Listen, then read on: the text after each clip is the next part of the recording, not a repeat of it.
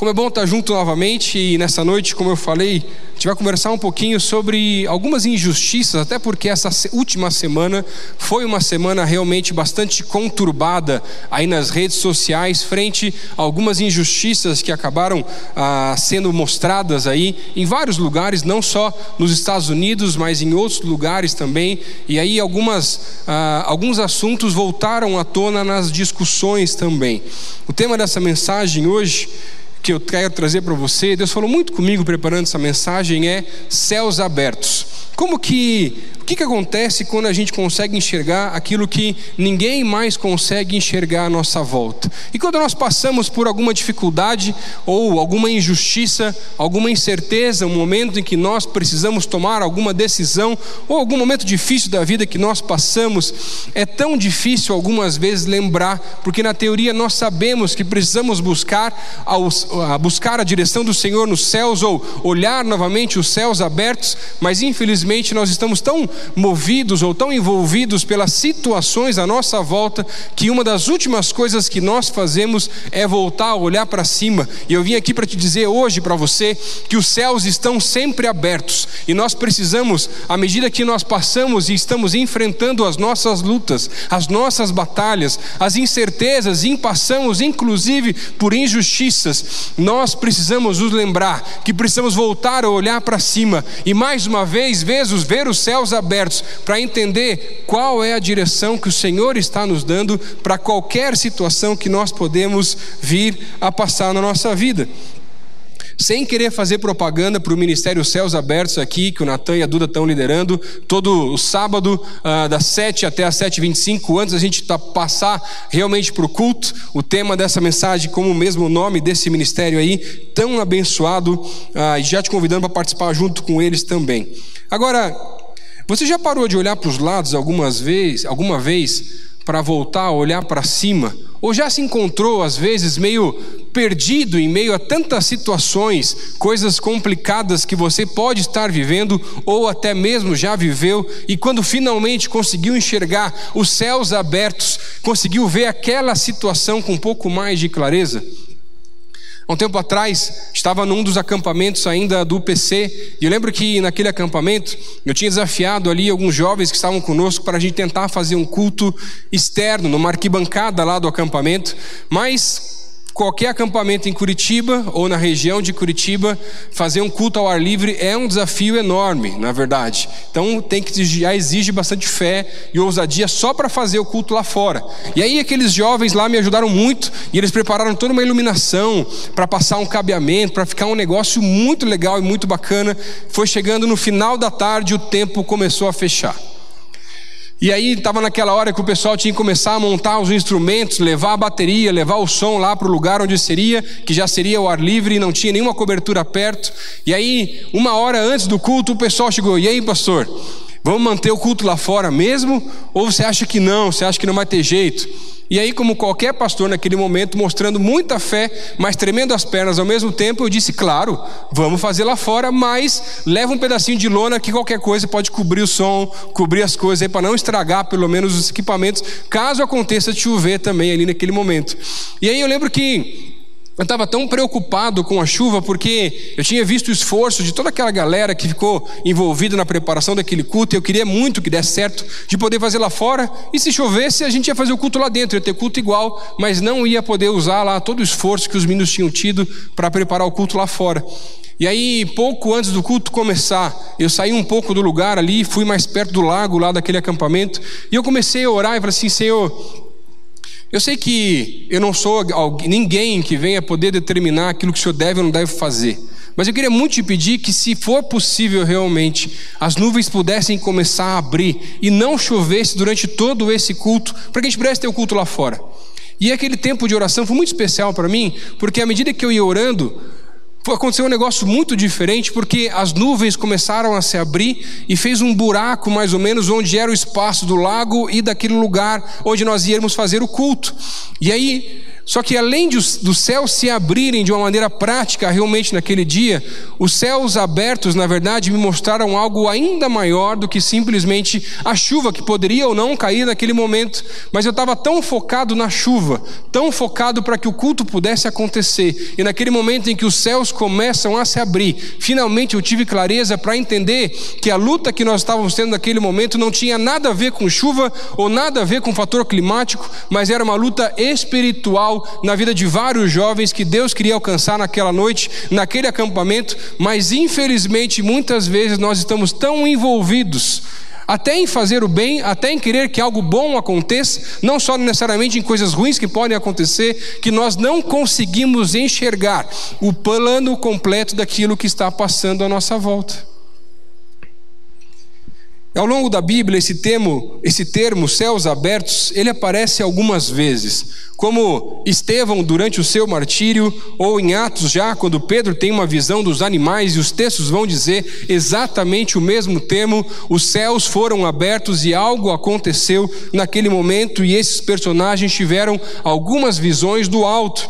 Mas ele também aparece de uma maneira um pouquinho diferente, quando vai aparecer em alguns outros textos, como descer dos céus, como quando o Senhor é batizado pelo Espírito através da forma da pomba, ou outros tantos textos que vão dizer uma voz do alto veio, e todos esses textos, tanto no Velho como no Novo Testamento, são referências para nós para mostrar que os céus estão abertos para aqueles que estão buscando e conseguem deixar as situações do dia a dia de lado para voltar a olhar para cima e enxergar qualquer situação do nosso dia a dia com mais clareza. Algumas vezes nós acreditamos que uma visão do alto é apenas um momento sobrenatural, como esse de Estevão que eu citei ali acima, ou qualquer outro que a Bíblia pode trazer com algo extremamente sobrenatural que venha acontecer, ou quem sabe com relação até os discípulos quando tiveram um, encontro com o Senhor no Monte da Transfiguração. Mas ver os céus abertos não se resume a experiências sobrenaturais. Eu queria te dizer que eu, particularmente, nunca vi os céus abertos como os textos mesmos estão colocando aqui, com visões do trono do Senhor, vendo o próprio Deus ou Jesus ao seu lado, à sua direita, ou algumas orientações tão figuradas ou tão visuais como alguns textos trazem na palavra de Deus. Mas quando eu digo que a gente precisa entender que os céus estão abertos, eu também me refiro, por mais que eu saiba que isso pode acontecer, mas não é algo que eu precise buscar, mas eu preciso voltar a olhar para cima para entender que os céus estão abertos abertos para entender toda e qualquer direção do Senhor para a minha vida, o contexto à minha volta e para as situações do dia a dia que nós todos estamos vivendo, porque nós precisamos de uma direção do alto. Amém? E os céus abertos já foram experimentados por diversos personagens durante a história da humanidade. Não só os personagens bíblicos que tiveram experiências aí tremendas com o Senhor, mas quando eu olho para a história da humanidade e eu vejo Martin Luther King dizendo que ele tinha um sonho, eu tenho certeza que ele teve um encontro com o Senhor e viu os céus abertos de um dia, quando, quando não houvessem mais diferenças raciais, segregação ou qualquer tipo de separação em meio à humanidade, ou quando eu olho para a vida de William Wilberforce, que lutou durante mais de 30 anos em combate na Inglaterra contra a escravidão, com muitas vezes desanimado, mas o Senhor o revigorando e olhando novamente para os céus e vendo novamente os céus abertos, tinha certeza e a convicção daquilo que ele tinha que fazer, ou mesmo Lutero, quando rompe ali ah, com relação à igreja e começa com reforma protestante, tendo uma visão daquilo que o Senhor ainda iria fazer na vida daquelas pessoas daquela época e uma visão daquilo que Deus ainda vai fazer na minha vida, na sua vida e na vida das pessoas que também estão à nossa volta. A nossa visão ela é muito limitada. Algumas vezes ela pode ser até distorcida, outras vezes até influenciada, e por isso que em toda e qualquer situação da nossa vida, nós precisamos ver os céus abertos com a direção do alto, ainda mais porque além da quarentena, a impressão, não sei para você, mas para mim, é que o mundo está ficando cada vez pior. Epidemias, injustiça, racismo, brigas familiares, divisões ou partidarismos políticos e por aí vai. Hoje eu quero te mostrar que os céus estão abertos e Deus quer te dar direção, clareza, propósito, sentido de vida em nome de Jesus. E falando sobre injustiça, hoje eu quero olhar junto com você para a vida de Estevão. Se você puder abrir a sua Bíblia aí no livro de Atos, no capítulo 7, a gente vai estudar um pouquinho a palavra de Deus nesse texto, e enquanto você está abrindo, a gente vai ler o finalzinho do capítulo, que é um capítulo um pouquinho maior. Enquanto você está abrindo, eu queria te dar um contexto um pouquinho com relação a esse personagem. Nessa época do livro de Atos, Jesus já havia subido aos céus e os discípulos estavam continuando o ministério, mas os discípulos se reuniram e começaram a perceber entre os doze que estava ficando muito pesado, além do ministério da, da pregação da palavra, também a distribuição dos alimentos entre os órfãos, as viúvas e o cuidado das pessoas. Por isso, eles se reúnem e elegem mais outros sete que podem, na verdade, ajudar nessas outras tarefas. Entre esses sete, o primeiro citado no livro de Atos, do capítulo 6, é Estevão, que ainda, além de citar o nome por primeiro lugar, ainda vai ser o único que tem um adendo quando é colocado o seu nome, vai dizer que ele era cheio do Espírito do Senhor. E à medida que ele começa o ministério, ah, ajudando e abençoando as pessoas, a Bíblia vai dizer, ainda no livro de Atos, no capítulo 6 e no começo do, no capítulo, no começo do capítulo 7, que ele realizava sinais e maravilhas junto às pessoas às quais ele estava cuidando e atendendo.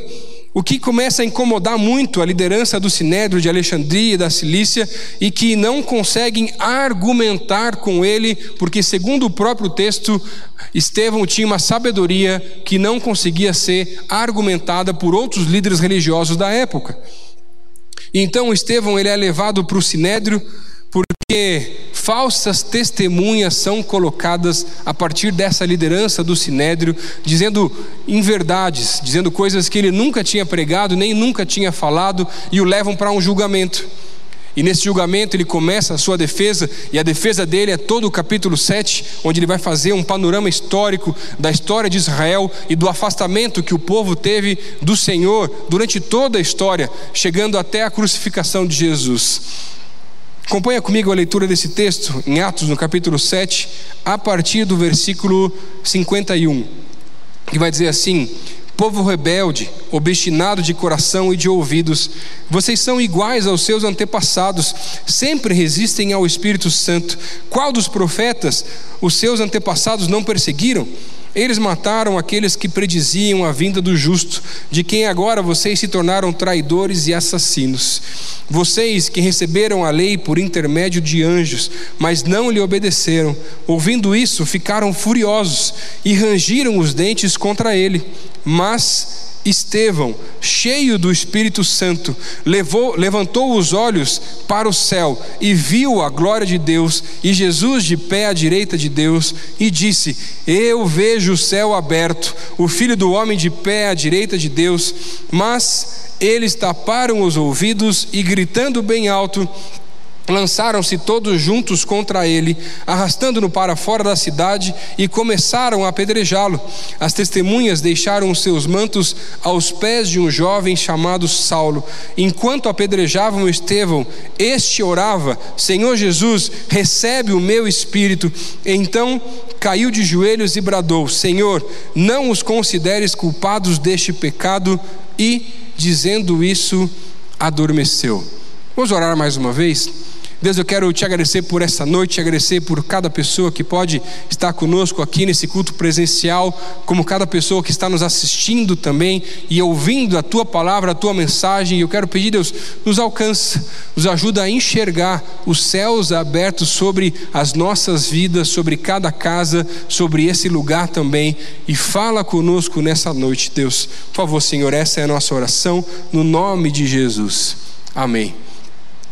Esse texto nos mostra o martírio de Estevão através da injustiça que ele sofreu, e hoje eu quero entender junto com você como que em meio às injustiças, lutas, decisões, incertezas, medos e receios, como que em meio a tudo isso que nós vivemos, nós podemos ver os céus abertos e enxergar aquilo que as pessoas à nossa volta não conseguem enxergar. Até porque esse termo dos céus abertos me chamou muito a atenção, inclusive aqui no versículo 56, 57, quando o próprio Estevão vai dizer que ele estava via os céus abertos e começa a narrar aquilo que ele enxergava, mas todos os seus acusadores, todos os líderes religiosos daquele sinédrio, daquele local, não queriam mais ouvir. O texto vai dizer que eles tapavam os ouvidos e não conseguiam enxergar a mesma coisa que Estevão estava enxergando por mais que ele estivesse narrando. E algumas vezes eu vejo que nós todos estamos na posição não de Estevão, mas desses outros líderes,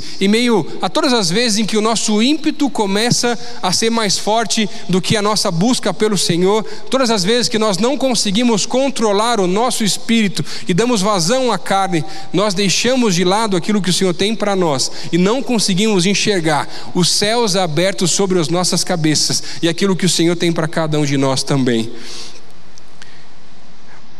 E sabe, esse texto falou muito comigo porque eu entendo que, em primeiro lugar, os céus se abrem quando o ódio é superado pelo amor. No versículo 55, 54 e 55 vai dizer assim: Ouvindo isso, ficaram furiosos e rangiram os dentes contra ele. Mas Estevão, cheio do Espírito Santo, levantou os olhos para os céus e viu a glória de Deus. No versículo 55, logo esse início, quando esse termo é colocado, mas, é uma reação que ele vai ter a partir do versículo 54, onde, em meio a todas as injustiças e acusações que Estevão estava recebendo, a resposta dele, ou a nossa resposta, em meio a injustiças e a incertezas, ou quando alguém vem nos acusar de alguma coisa, normalmente é quando o nosso sangue começa a subir, mas aqui o que vai mostrar é que a reação de um cristão realmente cheio do Espírito nunca deve ser, deve ser se deixar levar pelo próprio ímpeto, ou dar lugar ao ódio, mas responder às afrontas, responder à raiva, responder à fúria, responder às injustiças com amor. Porque ódio só gera mais ódio. E todas as vezes que eu respondo o ódio com mais ódio, ou com mais raiva, ou com mais fúria, eu só vou complicar ainda mais a situação. E quando eu olho para a vida de Estevão, sendo injustiçado, apedrejado por aquilo que ele estava vivendo naquele momento, e ainda assim no final do capítulo começa a dizer: Senhor, não imputa esse pecado sobre a vida deles, não coloca esse pecado sobre a vida de cada um deles, perdoa-os porque eles não sabem o que eles estão fazendo de verdade. Essa é a resposta, esse é o amor que ele vem trazer e mostrar, na verdade, e esse é o segredo, porque nós precisamos enfrentar os desafios, enfrentar as dificuldades à nossa volta, sem, sem incentivar mais ódio, mais raiva, e o segredo, na verdade, é que nós não podemos nos igualar àquelas pessoas que nos acusam. Sejam se elas estiverem corretas de alguma coisa e principalmente se elas estiverem incorretas. E tem muita gente que começa com uma desculpa seguinte, dizendo da seguinte forma: "Ah, pastor, mas é que ah, pastor, a minha família aí é descendente disso, descendente daquilo, e na nossa família aí o sangue é mais acalorado.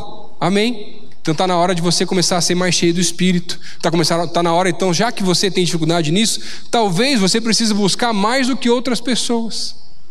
E sabe, todas as vezes que nós damos lugar ao ódio, à raiva, e não somos temperados pelo Espírito Santo de Deus, nós nos perdemos em qualquer processo da vida.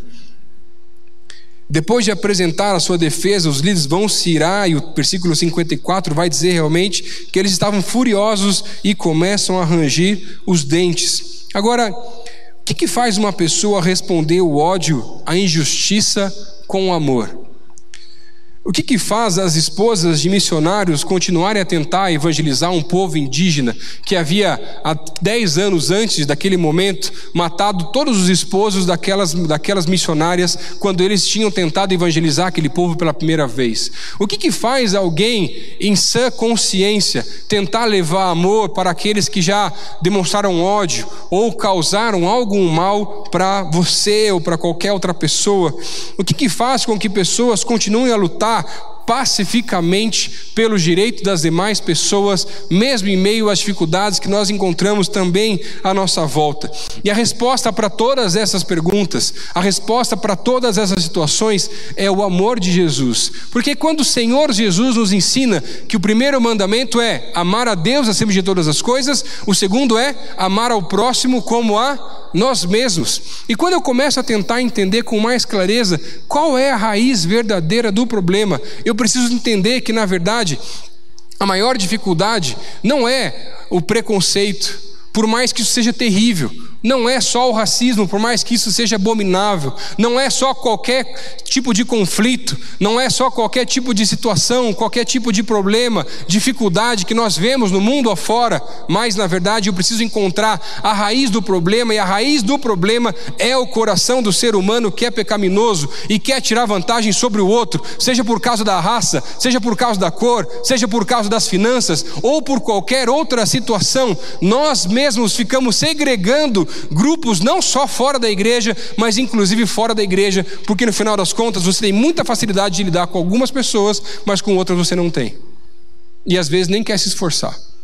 E a gente é tão rápido em postar, em querer mostrar alguma coisa, mas a gente não quer olhar para dentro do nosso coração e ver que o nosso coração também é pecaminoso. E por mais que você talvez não se enquadre em alguma situação com relação a algo maior que hoje nós abominamos, como por exemplo o próprio racismo, a gente faz sim segregação de pessoas. Isso também é pecado, igualzinho o racismo, no mesmo nível para o Senhor Jesus. E à medida que eu preciso começar a olhar para a palavra e entender que a única mudança que pode realmente acontecer é quando a mudança começar a acontecer aqui no nosso coração. E sabe, tem muita gente que começa a olhar, não, então, por mais que as leis sejam importantes, nós temos que ajudar nesse processo e colocar talvez leis mais pesadas e ajudar nesse processo todo, nada vai resolver se a gente não tratar a raiz do problema, que é o afastamento de Deus e o coração do homem que foi se afastando do Senhor e não consegue enxergar o seu próximo como ele mesmo. E à medida que eu não enxergo o próximo como eu mesmo, aí eu vou segregar aí eu vou explorar, aí eu vou afastar, aí eu vou criar caso, problema, ódio, rancor ou qualquer outra coisa que a gente pode pensar. No ano passado, junto com um grupo aqui da igreja, eu estava viajando aqui ah, para fazer uma viagem missionária para abençoar uma igreja na África do Sul. E foi muito interessante porque um dia eu estava junto com um missionário e com o João também, ah, e nós fomos no banco para trocar um pouco de dinheiro, quem estava precisando naquele momento, em um dos bancos, numa cidadezinha bem pequena, na verdade, mas muito bonitinha. E aí, quando estava lá no banco trocando dinheiro, tinha uma fila de pessoas indo para um outro caixa que não era o mesmo que o nosso. E aí tinha umas quatro pessoas na fila e uma senhora negra chega e fica no final da fila. Logo depois, um senhor, mais ou menos da mesma idade dela, ali de 50 ou 60 anos de idade, se não me falha a memória, chega atrás dela. E eu fiquei observando, porque ninguém falou nada, aquele senhor não falou nada, ela não falou nada, mas ela, à medida que vê que aquele homem branco havia chegado atrás dela, simplesmente sai de onde ela estava e vai para trás daquele homem branco, dando a vez para ele. Gente, que negócio absurdo. O que é o fruto do apartheid ainda também na África do Sul, das coisas que foram causadas. Gente, quando a gente fala sobre uma coisa dessas, para mim, vendo aquela situação, e aquela, aquele homem não falando nada, aquela mulher não falando nada, as pessoas que estavam àquela volta, todas coniventes com aquela situação, porque aquela é a realidade, é absurdo. Por quê? Falta ainda empatia e amor de enxergar as pessoas como a cada um de nós mesmos. Agora, veja a situação de Estevão. Para tentarmos ver essa situação com mais clareza, e isso a gente só consegue quando a gente não dá vazão para o ódio e volta a olhar para o céu, volta a olhar para cima, o que que se passava? O que estava por trás desse contexto, dessa acusação de Estevão? E a resposta é muito simples: inveja porque os líderes daquela época não conseguiam fazer os mesmos sinais e as mesmas maravilhas em nome de Jesus através do Espírito que Estevão e os discípulos faziam e uma disputa pelo poder, porque os líderes religiosos da época estavam com medo de perder o poder, perder o status daquilo que eles tinham. Frente a Estevão, frente a Jesus, que foi injustiçado também de uma forma muito parecida. Mas e no seu caso? Quando que você tem deixado de amar as pessoas, dado lugar à inveja, dado lugar ao ódio, no lugar daquilo que deveria ser, que é o amor? Quem sabe a inveja seja tanta que você não consegue nem se alegrar com as, com as, vitórias de pessoas que estão à tua volta.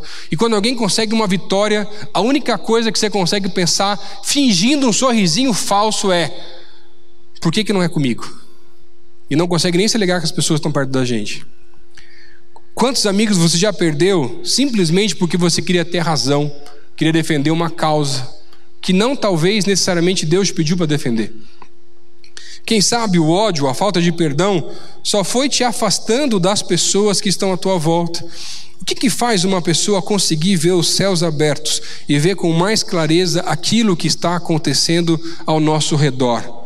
O amor, quando nós amamos as pessoas como a nós mesmos. Quando alguém vem com ódio, quando alguém vem com uma situação complicada ou uma afronta com relação à minha pessoa, eu preciso parar um pouquinho, por mais que seja alguns segundos, e pensar: cara, eu acho que essa pessoa não está bem. Não é só algo pessoal, não é algo só comigo. Existe alguma coisa por trás dessa situação, dessa pessoa, e é isso que eu preciso entender para tentar ajudar essa pessoa também a melhorar, porque eu preciso olhar essa pessoa com um ar de esperança, porque eu preciso amar a Deus e amar ao próximo como a mim mesmo. Ver os céus abertos é conseguir perceber o que realmente está acontecendo ao nosso redor, à nossa volta e na vida das pessoas também que estão à nossa volta.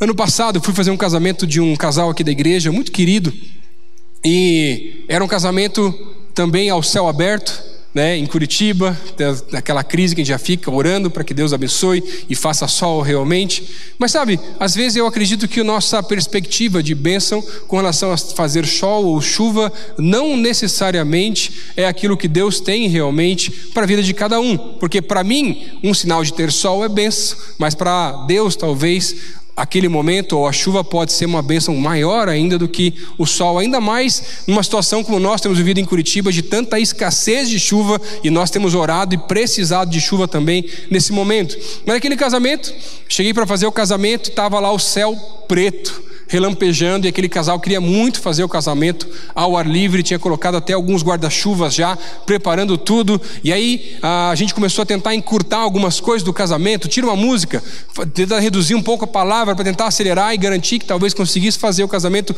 ainda sem chuva e poder voltar para a festa depois ali do casamento e aí só chovesse. Mas aí os, começaram as entradas dos padrinhos, o pessoal tudo andandinho um pouquinho até mais rápido do que o normal. Ah, os noivos entraram. Quando eles entraram e chegaram na minha frente, eu recebi os noivos, eu comecei a conversar com eles, cumprimentá-los. Falei assim: vamos orar. E aí eu fui orar assim: Senhor Jesus, se o Senhor puder, segura um pouquinho mais essa chuva para a gente poder conseguir realizar esse casamento aqui de uma maneira mais tranquila. E aí, assim que eu terminei de orar e falei Amém. Sabe o que aconteceu? Caiu uma chuva muito forte, gente.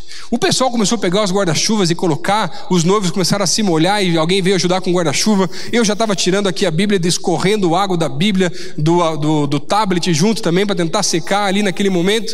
Mas se eu ficar olhando só para o problema, ou para aquilo que eles estavam entendendo como um problema, que era a chuva naquele momento, e com certeza eu não quero que chova no seu casamento se você ainda não casou, tá? Fique bem tranquilo.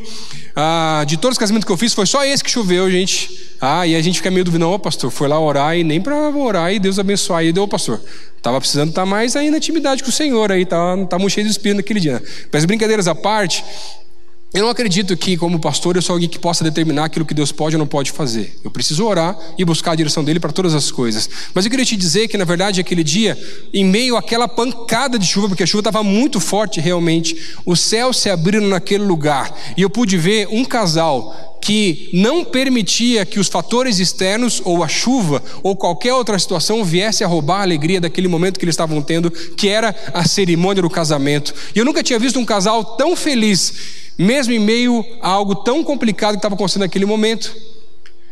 E eu preciso te dizer, as fotos daquele casamento foram as fotos mais bonitas de casamento que eu vi até hoje. E sabe, eu preciso parar de olhar para as situações que estão à nossa volta, para não perder o foco, não deixar a alegria ser roubada, não dar lugar ao ódio, ao rancor ou qualquer, qualquer outra questão com relação à injustiça, para poder manter a minha cabeça focada nas coisas do alto, para enxergar com mais clareza, clareza as situações que estão também à nossa volta.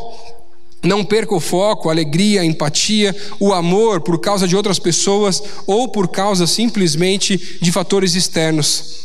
E sabe, em meio à nossa sociedade, quando a gente começa a estudar alguns filósofos aí, ah, durante o período iluminista, e vai ver que vários vão tentar trazer ah, soluções com relação à sociedade ou como o ser humano deveria viver em sociedade com relação a alguns pactos contratuais. E a gente olha para alguns deles e tem muita gente que, por mais que tudo isso também seja importante, acredita que essa é a única solução. Mas eu queria te dizer que qualquer filósofo que possa ter existido e possa ter sido enriquecedor e trazido algo benéfico para a sociedade, nenhum deles nunca vai ser completo, porque nenhum deles vai trabalhar a raiz do problema que é o coração do ser humano que não consegue enxergar o seu próximo com a si mesmo. E quando eu olho para a história, a gente vai ver como, por exemplo, exemplo, Thomas Hobbes, que tenta simplesmente garantir a segurança através do Estado, ou Locke, que vai falar sobre o liberalismo e vai mostrar que o Estado deveria interferir o menos possível e assim a sociedade poderia prosperar, ou até com relação a Rousseau, que vai mostrar que o Estado deveria representar a vontade geral do povo. Mas nada disso vai tratar o coração do ser humano, o meu coração e o teu coração, porque a maior quantidade de leis, e por mais que elas sejam extremamente necessárias, e por favor, não me entenda mal e não distorça essa mensagem, eu não sou contra qualquer projeto de lei, eu acredito que nós precisamos incentivar e ajudar e até pesar mais a mão, talvez, em algumas coisas, em benefício da sociedade toda, mas nada disso vai tratar o coração do ser humano. Porque eu posso ter que pagar alguma multa, mas não é por isso que a minha cabeça vai mudar de verdade. E a minha cabeça, ou melhor, o meu coração só vai mudar de verdade em meio aos preconceitos que eu posso ter, em meio às influências que eu posso ter na minha vida, quando eu entregar a minha vida ao Senhor Jesus e permitir ser transformado por Ele dia após dia de verdade. Entre tantas injustiças, preconceitos, a questão não é se nós devemos ou não lutar pelos direitos. Nós precisamos lutar pelos direitos. Nós precisamos lutar, como Isaías no capítulo 1, versículo 17, vai dizer, recorrer inclusive contra as injustiças. Mas nós precisamos enxergar as situações à nossa volta com mais clareza e não dar vazão ao ódio ou não piorar ainda mais a situação, porque muitas vezes nós todos temos lutado algumas batalhas com as armas erradas e não conseguimos enxergar que algumas lutas são muito mais espirituais daquilo que nós estamos vivendo. Mas, em segundo lugar, os céus também se abrem quando nós continuamos cheios do Espírito do Senhor. O versículo 55, que é o versículo chave desse texto, vai dizer: Mas Estevão, cheio do Espírito do Senhor. Deus falou muito comigo preparando essa mensagem, em meio às injustiças que nós precisamos, o que nós precisamos fazer realmente é amar mais, pregar ainda mais com ousadia o evangelho, alcançar cada vez mais e mais pessoas, olhar as pessoas como Jesus olha para cada pessoa, mas e quando a injustiça bate na nossa porta? E quando nós somos aqueles que sofremos por causa de alguma situação que está surgindo, não sobe o sangue? Claro que sobe com qualquer pessoa, dá raiva, vontade de resolver, às vezes partir até para briga. Lógico que dá, todo mundo, nós somos humanos, essas são reações naturais, infelizmente, do ser humano, porque o nosso coração é corrompido. Agora, em meio a tantas injustiças, acusações, Estevão se manteve firme, e o texto vai dizer que apesar de tudo que estava passando, e com certeza a maioria de nós já teria perdido completamente a razão naquele momento. O texto vai dizer: ainda assim, mesmo a tudo aquilo, ele estava cheio do Espírito do Senhor. Ele não tinha dado lugar à carne, ao ódio, à resposta que às vezes nós achamos que teríamos de dar no mesmo nível. Porque ódio só gera mais ódio. E por isso que ao passarmos por algumas situações de injustiça, de decisão, para termos a clareza e uma direção do Senhor, nós precisamos nos manter cheios do Espírito para conseguirmos encontrar, os, enxergar os céus abertos e termos, termos clareza nas mais diversas situações e não darmos vazão à nossa própria carne, não perdermos a própria razão e não passarmos dos limites com outras pessoas. Ainda mais com aqueles que estão na nossa casa, que sabem exatamente onde cutucar para te fazer perder a razão. E é o lugar mais difícil de todos, com certeza. E sabe, nós buscamos, nós nos enchemos do Espírito buscando ao Senhor através da leitura da palavra, da oração, em meio à adoração, em meio aos louvores, mas à medida que nós vamos nos aproximando e buscando essa intimidade com o Senhor, vai aflorando em cada um de nós o que a Bíblia chama de frutos do Espírito, descritos em Gálatas, no capítulo 5, 22, 22 paz, amor, benignidade, bondade, mansidão, esse é difícil Domínio próprio, mais difícil às vezes ainda, mas é isso que a Bíblia começa a mostrar: que à medida que eu estou cheio do Espírito e vou me aproximando do Senhor, essas coisas que não necessariamente são naturais minhas vão aflorando e me transformando de dentro para fora, para que à medida que as situações à minha volta vão surgindo, eu consiga responder a qualquer situação com o tempero do Espírito Santo e não simplesmente na minha própria vontade ou na minha própria força. Agora, todas as vezes em que eu não encontro ou não permito espaço para que os frutos do Espírito possam estar aflorando de verdade, e dou lugar à carne, ao ódio, ao meu próprio ímpeto, eu começo a, na verdade, gerar frutos da própria carne, que não tem nada a ver com os frutos que o Espírito Santo coloca e começa a gerar e aflorar na nossa vida. E sabe, à medida que a gente começa a perceber que não estamos tendo reações como a palavra de Deus nos coloca, cheios do Espírito ou temperados pelo Espírito Santo através de cada um dos seus frutos, e à medida que eu começo a ter respostas que não condizem com isso, eu preciso entender que está na hora de eu voltar a buscar mais intimidade com o Senhor. Quando eu me iro, quando eu busco mais ódio, quando eu começo a brigar, quando eu perco a razão, na verdade, esse é o filtro. Esse é o momento que eu preciso entender que está na hora de eu, de eu voltar ao secreto, voltar a buscar ainda mais ao Senhor, para não dar lugar à minha própria carne. Isso sim, a gente começar a mortificar um pouco mais a carne e começar a permitir que os frutos do Senhor possam aflorar na nossa vida.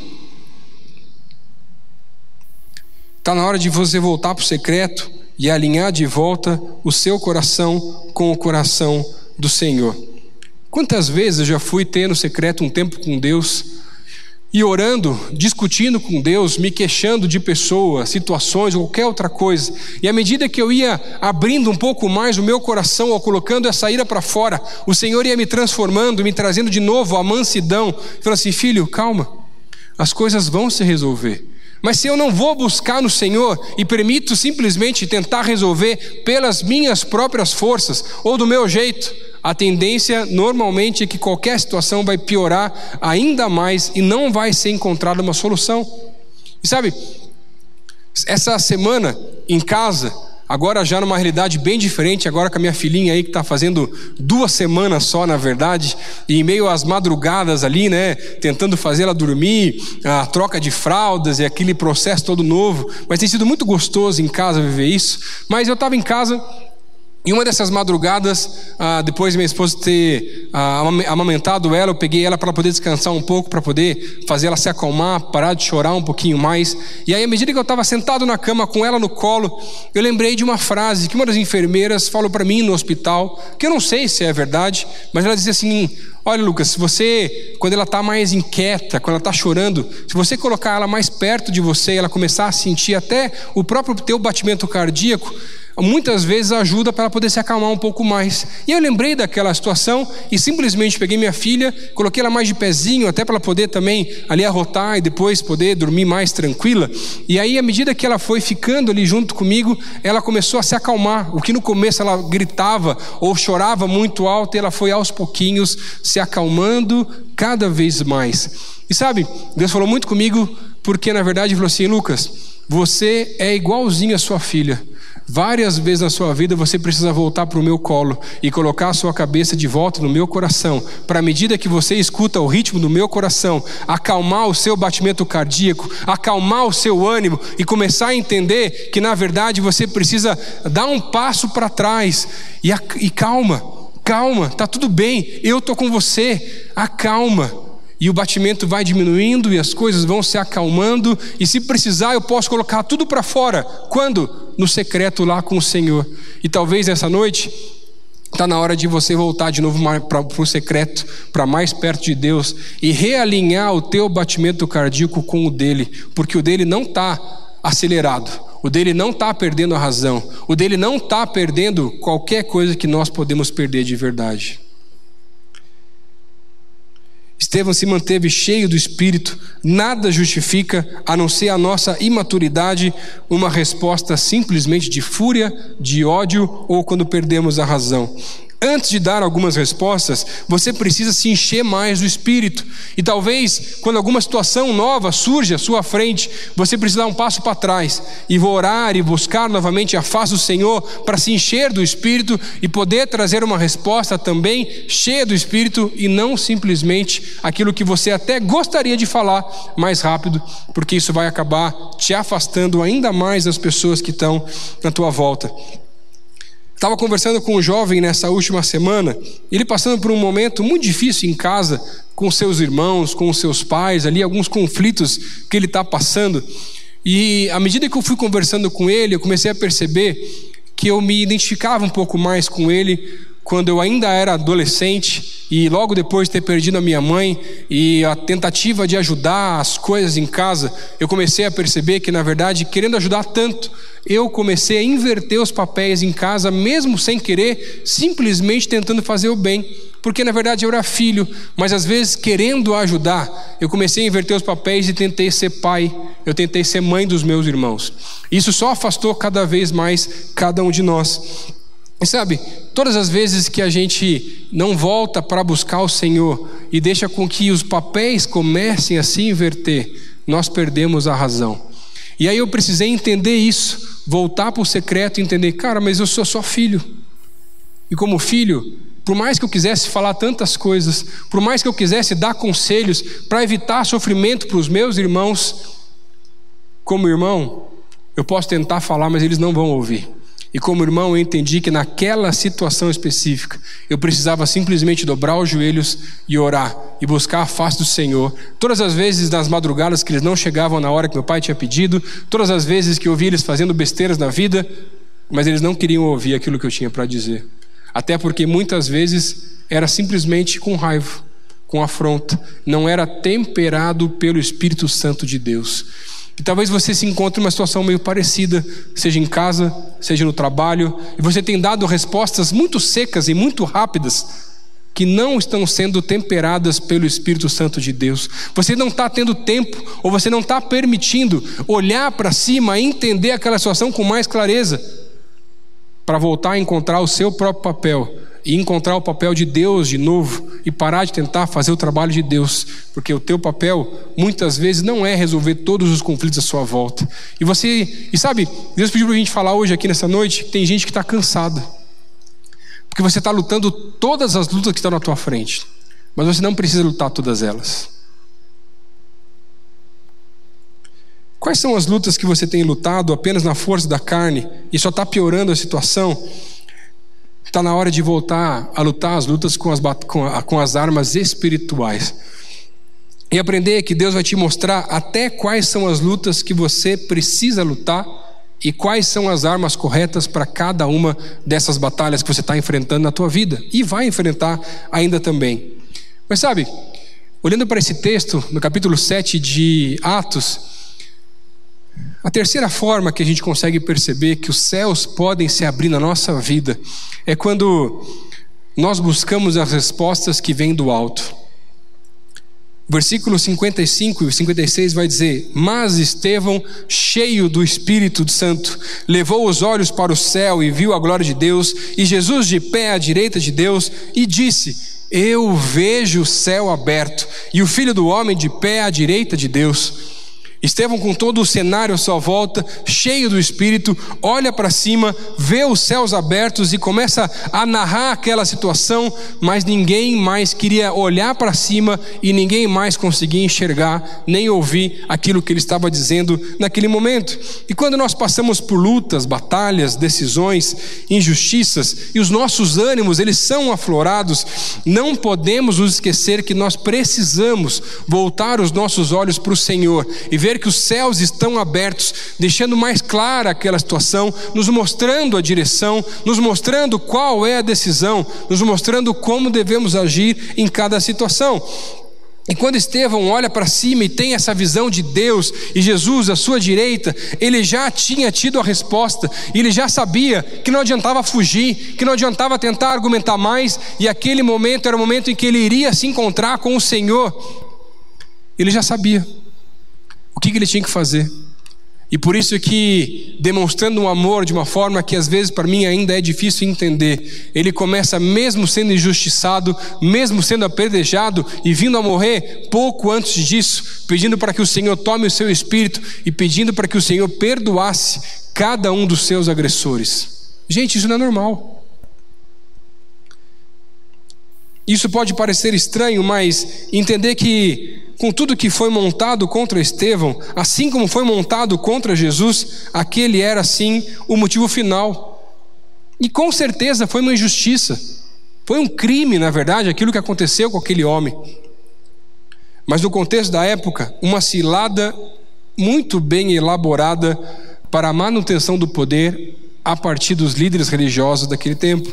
Agora, entre as suas lutas, Quais são, quais delas você tem buscado uma resposta do alto? Primeiro, se você deve ou não lutar essa luta. Se você não está invertendo os papéis.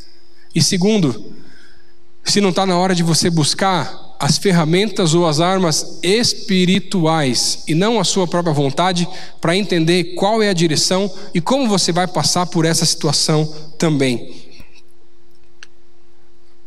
São tantas as vezes que eu queria confessar para você hoje aqui que eu fico tão triste ao ver, tanto no decorrer da história, como também nos nossos dias, líderes religiosos, líderes de igreja, pastores, se posicionando, defendendo causas de maneiras tão complicadas. E às vezes eu fico ainda mais triste ao vendo cristãos que por mais que você não precise concordar com aquele posicionamento, ah, mas aí parece que naquele momento teu dedo começa a coçar e você não consegue se controlar e não consegue permitir que o Espírito Santo venha temperar o seu agir e você precisa postar alguma coisa contrária àquela pessoa, falar alguma coisa contra aquilo ou simplesmente postar alguma coisa como por exemplo, não me representa. E eu não quero com isso aqui dizer para você que eu estou tomando partido de um lado ou de outro, porque eu sou extremamente neutro nisso, porque é o que a palavra de Deus nos mostra. Mas eu preciso, em toda e qualquer situação, voltar os meus olhos para cima, para entender, mesmo no cenário da internet, onde tanta gente é tão mais corajosa, se eu preciso não postar alguma coisa. Sabe por quê? Deixa eu te contar um segredo. Jesus ele não precisa ser defendido. E tem muito líder por aí achando que ele está em defesa da Bíblia, em defesa disso, em defesa daquilo. Jesus não precisa ser defendido, Jesus precisa ser vivido. E à medida que eu deixo o ódio aflorado, para algumas vezes talvez entender que não está na hora de postar. E não estou dizendo que você não pode postar nada, não tem nada a ver com isso, não me entenda mal. Mas todas as vezes que você vê alguma coisa e te subir a raiva, antes de responder, antes de postar, olha para cima. Fala assim, Senhor, será que eu preciso responder isso daí? Será que respondendo isso eu ser meio mais amor ou mais ódio nessa situação? E, e para piorar ainda, às vezes semeando mais ódio, você contribui, porque dá mais ibope para alguma coisa que colocaram lá também. Sabia? E a gente não consegue enxergar aquela situação com tanta clareza assim. E aí alguma coisa que era para ter um alcance desse tamanho, com tanto ódio colocado, tem um alcance gigantesco. Por quê? Falta para a gente clareza, maturidade e falta olhar de volta para cima, para entender em toda e qualquer situação Será que eu preciso fazer isso? Será que eu preciso lutar essa luta? Será que eu preciso me posicionar dessa ou daquela forma? E não é que você não precise posicionar. Eu acredito que nós precisamos sim em alguns momentos se posicionar. Mas será que eu preciso lutar todas essas lutas que estão à nossa frente, que estão surgindo e sendo colocadas? E sabe, eu vejo que como igreja tantas vezes, e quando eu falo igreja, não a nossa igreja, mas uma igreja aí Brasil, o mundo inteiro, eu vejo que a igreja ela é simplesmente reacionária. E à medida que algum partido, algum grupo ou qualquer outra pessoa traz algum assunto que pode ser contrário à palavra, aí sim a igreja reage. Mas eu queria dizer para você que a minha oração, e eu acredito que quando nós vemos os céus abertos e olhamos de volta para cima, é que nós não podemos ser reacionários, mas nós precisamos ser protagonistas, não para responder às afrontas, para às vezes simplesmente ignorar algumas afrontas e não gastar mais energia, não gastar mais força com essas coisas para olhar, Senhor Jesus, então tá bom, mas em, no que, que a gente precisa gastar energia? E por isso que, como grupo de pastores nessa cidade e no Brasil, nós temos nos reunido e conversado sobre do, duas áreas que nós acreditamos que nós precisamos investir e gastar energia, que é no trabalho com os órfãos, porque a minha oração, e quando olho para os céus abertos e eu consigo enxergar um tempo ou um momento em que a igreja vai se unir nesse assunto com relação aos órfãos, e não vão haver mais filas de órfãos para serem adotados, vão haver filas de famílias cristãs esperando crianças que possam ser órfãs para serem adotadas de verdade. E aí assim eu começo a ver transformação, e eu paro de ficar discutindo ódio, eu paro de ficar tentando rebater alguma coisa e começo agora a semear o amor e transformar uma situação. Ou eu já consigo ver os céus abertos à medida que as igrejas vão se unindo e a gente começa a enxergar que no trabalho com os moradores de rua, daqui a algum tempo, e eu não sei quanto tempo vai levar, mas eu já consigo ver pelos olhos da fé. Um momento em que nós não teremos mais moradores de rua, não só na cidade, mas no Brasil no mundo todo, mas isso só vai acontecer quando eu parar de gastar força com tanta coisa que estão sendo afrontadas com relação à minha pessoa, com relação à igreja e começar a gastar mais o meu tempo naquilo que Deus está colocando no meu, no teu coração, para semear mais o amor e levar de uma maneira totalmente diferente, simplesmente porque eu parei um pouquinho para pensar se eu precisava ou não responder alguma coisa. E voltei os meus olhos de volta para cima para entender aquilo que o Senhor tinha para a minha vida e para a tua vida. E aí a gente consegue realmente semear o amor na vida das pessoas à nossa volta. E aí sim, transformar a realidade ou a sociedade, porque daí eu vou tratar algo do coração, porque o coração do homem é sempre a raiz de qualquer tipo de preconceito, qualquer tipo de segregação, qualquer tipo de problema ou situação. E sabe, o tema dessa mensagem poderia ser algo como injustiça, o que talvez nessa semana chamaria muito mais a atenção de tantas outras pessoas. Mas eu preciso te ensinar hoje, não simplesmente a semear mais ódio, mas eu vim aqui para te ensinar que está na hora de você voltar a olhar para cima, está na hora de você voltar para o secreto, para entender que está na hora de começar a amar mais e mais as pessoas, da mesma maneira como você se ama de verdade. Na minha vida, no ministério, o que Deus me mostra diversas vezes é que eu preciso voltar a olhar para cima. Deixar de lado os comentários maldosos, às vezes, deixar de lado pessoas que querem causar algum mal, que infelizmente também tem dentro da igreja, deixar de lado a inveja, a disputa, qualquer outra coisa que possa acontecer, e simplesmente voltar os meus olhos para cima, para aquilo que Deus tem para a minha vida. E sabe o que é a consequência disso? Alegria, paz mansidão, bondade, domínio próprio, os frutos do Espírito, porque eu paro de olhar para as situações à minha volta e volto a olhar para cima, porque aí, em qualquer situação, eu vou estar cheio do Espírito do Senhor para ter reação em qualquer momento. Só queria te dizer que de tantas respostas que eu tive quando eu olhei para cima, em meio às situações à minha volta, várias lutas eu entendi que eu não precisava mais lutar. Várias vezes eu precisei abrir mão do meu direito. Outras vezes eu precisei engolir alguns sapos. Outras vezes eu precisei me fortalecer no Senhor para realmente lutar algumas batalhas. Mas olhando para cima, eu tive tanta resposta com relação ao ministério, com relação à minha família, com relação ao casamento, com relação ao meu dia a dia, com relação aos próximos passos. Eu queria te convidar hoje para voltar a olhar para cima. Parar de olhar para os lados e por favor, por favor, por favor, não me entenda mal. Eu não estou dizendo que qualquer situação à nossa volta ela não é importante, ela é com certeza importante. Nós precisamos sim, juntos, lutar contra as injustiças, como o livro de Isaías fala no capítulo 1, versículo 17. Responder a essas injustiças, seja com relação à xenofobia, com relação ao racismo, segregação, qualquer outra coisa parecida. Mas mesmo nessas situações, antes de aumentar o ódio, eu preciso voltar a olhar para cima. e voltar a olhar para exemplos de pessoas que entenderam que precisavam lutar com armas espirituais, como Martin Luther King, e não como Malcolm X, que começou a trabalhar com a violência, ou tantos outros grupos que acabaram levando mais violência para algo que já é totalmente errado, porque violência só gera mais violência. Ano passado eu estava junto com um casal aqui da igreja, um pastor amigo meu, visitando um museu de direitos civis norte-americano.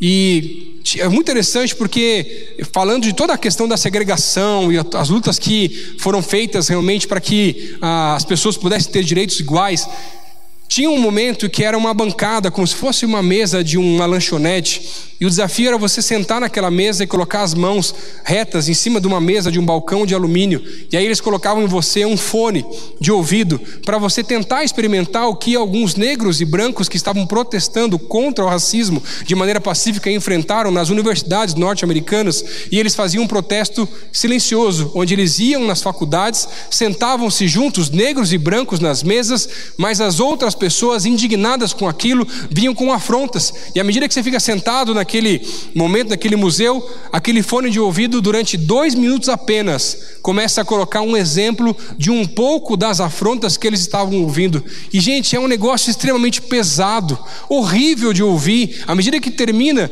e aí tem, tem até um letreiro dizendo assim: ó, se você não aguentar, pode tirar o fone de ouvido. Gente, é muito pesado. Por quê? É o ódio. Mas é tão interessante ver aqueles jovens entendendo que eles não precisavam semear mais ódio e precisavam olhar para o alto, olhar para cima e lutar com outras armas completamente diferentes, porque foi isso que Jesus fez, foi isso que Estevão fez e tantos personagens durante a história da humanidade conseguiram entender que o ódio não vai resolver mais nada. E só quando a gente conseguir amar a Deus em primeiro lugar e amar o nosso próximo como nós mesmos, nós vamos conseguir mudar alguma coisa, seja em casa, seja no trabalho, seja na faculdade, seja na nossa sociedade e em qualquer lugar. Por que, que você tem buscado tantos conselhos com tantas pessoas e tantas vezes, infelizmente, se esquecido de voltar a olhar para cima? E sabe, tem muita gente cansada aqui que está lutando tanta batalha por aí, já perdeu tanta amizade, porque está defendendo alguma causa. E eu não estou dizendo que talvez essa causa que você defenda ela não seja importante. Ela pode até ser importante. Mas será que foi o Senhor Jesus que te mostrou que você tem que lutar dessa forma? Postar dessa forma? Brigar dessa forma? Afastar as pessoas dessa forma? Será que foi? Será que não existem outras formas de defender também a mesma causa? Está na hora de você voltar a olhar para cima. Está na hora de você voltar a olhar para o alto. Está na hora de você voltar a entender que Deus tem algo maior para você. E sabe, preparando essa mensagem, Deus começou a tratar muito no meu coração, porque eu comecei a entender que existem tantas injustiças que a gente vai passando, e é tão complicado às vezes a gente lidar com algumas coisas. E eu vim aqui dizer para você que eu sei que algumas coisas que você já passou, elas são injustas. Eu sei que talvez você esteja no seu direito. Eu sei que você está cansado de lutar. Eu sei que você, às vezes, na vontade de ajudar, está atrapalhando mais. Eu sei que em alguns casos aqui, talvez, o que você mais queria era ter paz em casa, mas você já não tem faz tanto tempo. Eu sei que é injusto. Eu sei que é difícil. Eu sei que é complicado. E eu sei que você está cansado. E eu vim aqui para dizer para você o que eu pude aprender com a minha filha de duas semanas de idade. Está na hora de voltar para mais perto de Deus e colocar o nosso coração no mesmo ritmo do coração dele. Se Deus falou contigo, eu queria orar com você nessa noite. Eu queria pedir para você ficar de pé no teu lugar. Se você está nos assistindo a esse culto, a transmissão desse culto, eu queria que você pudesse começar a colocar nos comentários: Eu quero. Eu quero voltar a colocar o meu coração no mesmo ritmo do coração de Deus. Eu quero começar a voltar a ser cheio do Espírito em qualquer situação da minha vida. Eu quero não dar, mais lugar à carne. Eu quero. Para você que está aqui se colocando de pé e você que está nos assistindo, coloca nos comentários: Eu quero. Eu preciso. Eu não aguento mais lutar, pastor. Eu estou muito cansado. Às vezes eu me sinto tão sozinho. Por quê? Porque você está lutando sozinho. Deus quer te ajudar a lutar as tuas batalhas. E Ele está dizendo hoje: para, filho, Para de lutar sozinho. Eu estou aqui para te ajudar.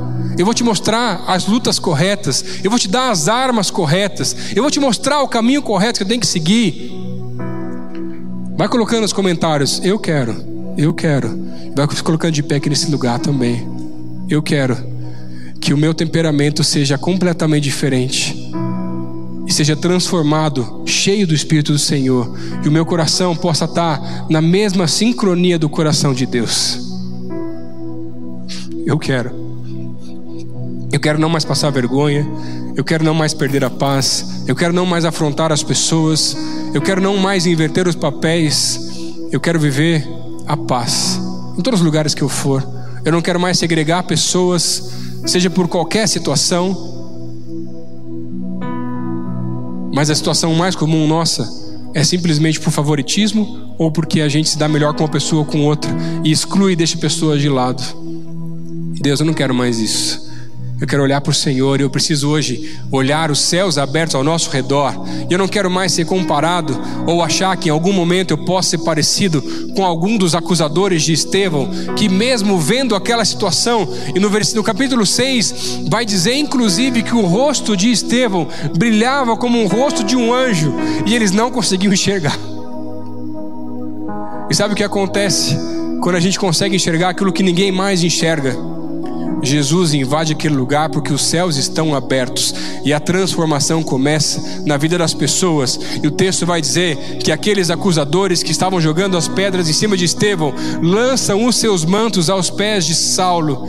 E aquilo é o que começa a transformar o coração daquele homem, que vai passar de alguém que era perseguidor para ser um pregador do evangelho ao se encontrar com o Senhor Jesus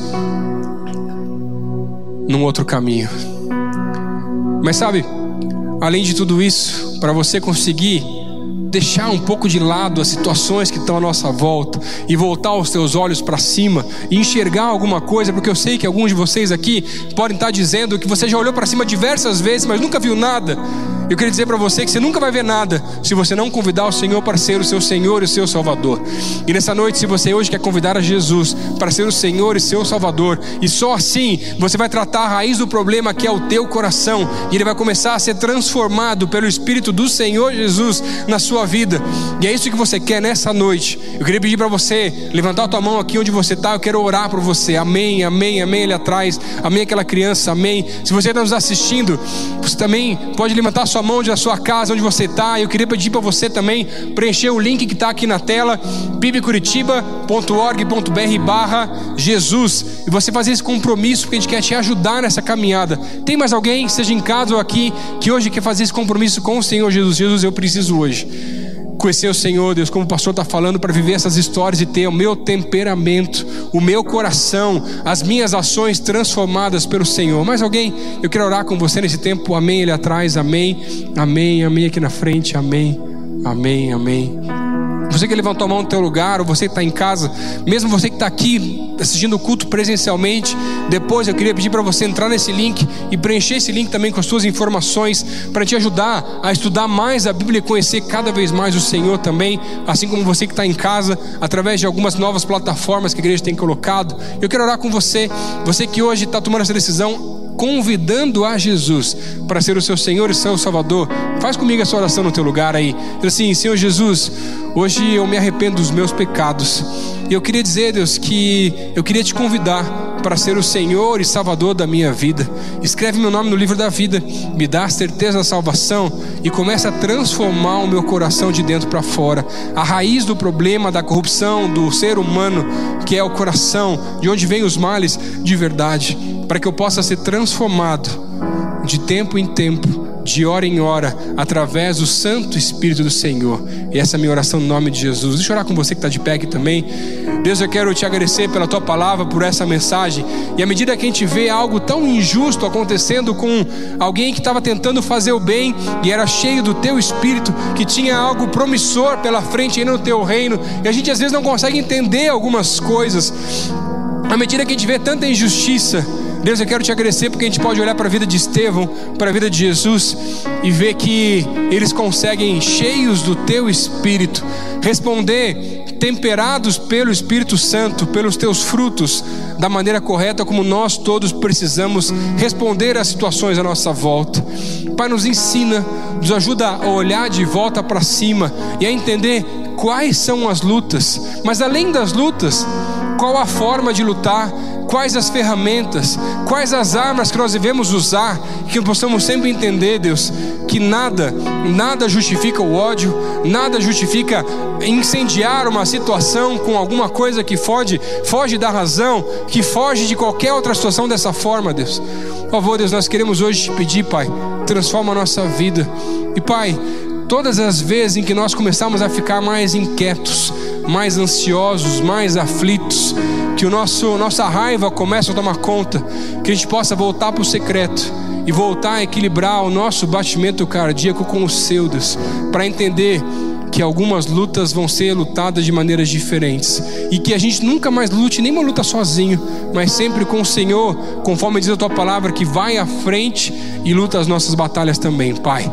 Por favor, Senhor, essa é a nossa oração. Eu quero hoje te agradecer por tudo aquilo que o Senhor tem feito no nosso meio, na nossa igreja, na nossa vida. Eu quero pedir, Deus, misericórdia, Pai e perdoa os pecados de tantas pessoas ao redor do mundo que nessa última semana deram razão ao ódio, deram razão a tantas coisas que não vem nenhuma delas do Senhor de verdade. E possamos voltar os nossos olhos para o Senhor e vendo todas essas situações, lutarmos sim contra a injustiça, e isso possa incendiar o nosso coração para pregar ainda mais o Evangelho, para responder ainda com mais amor às pessoas, para tentar ajudar nessa transformação, Pai. Por favor, Senhor, essa é a minha oração, Deus, no nome de Jesus.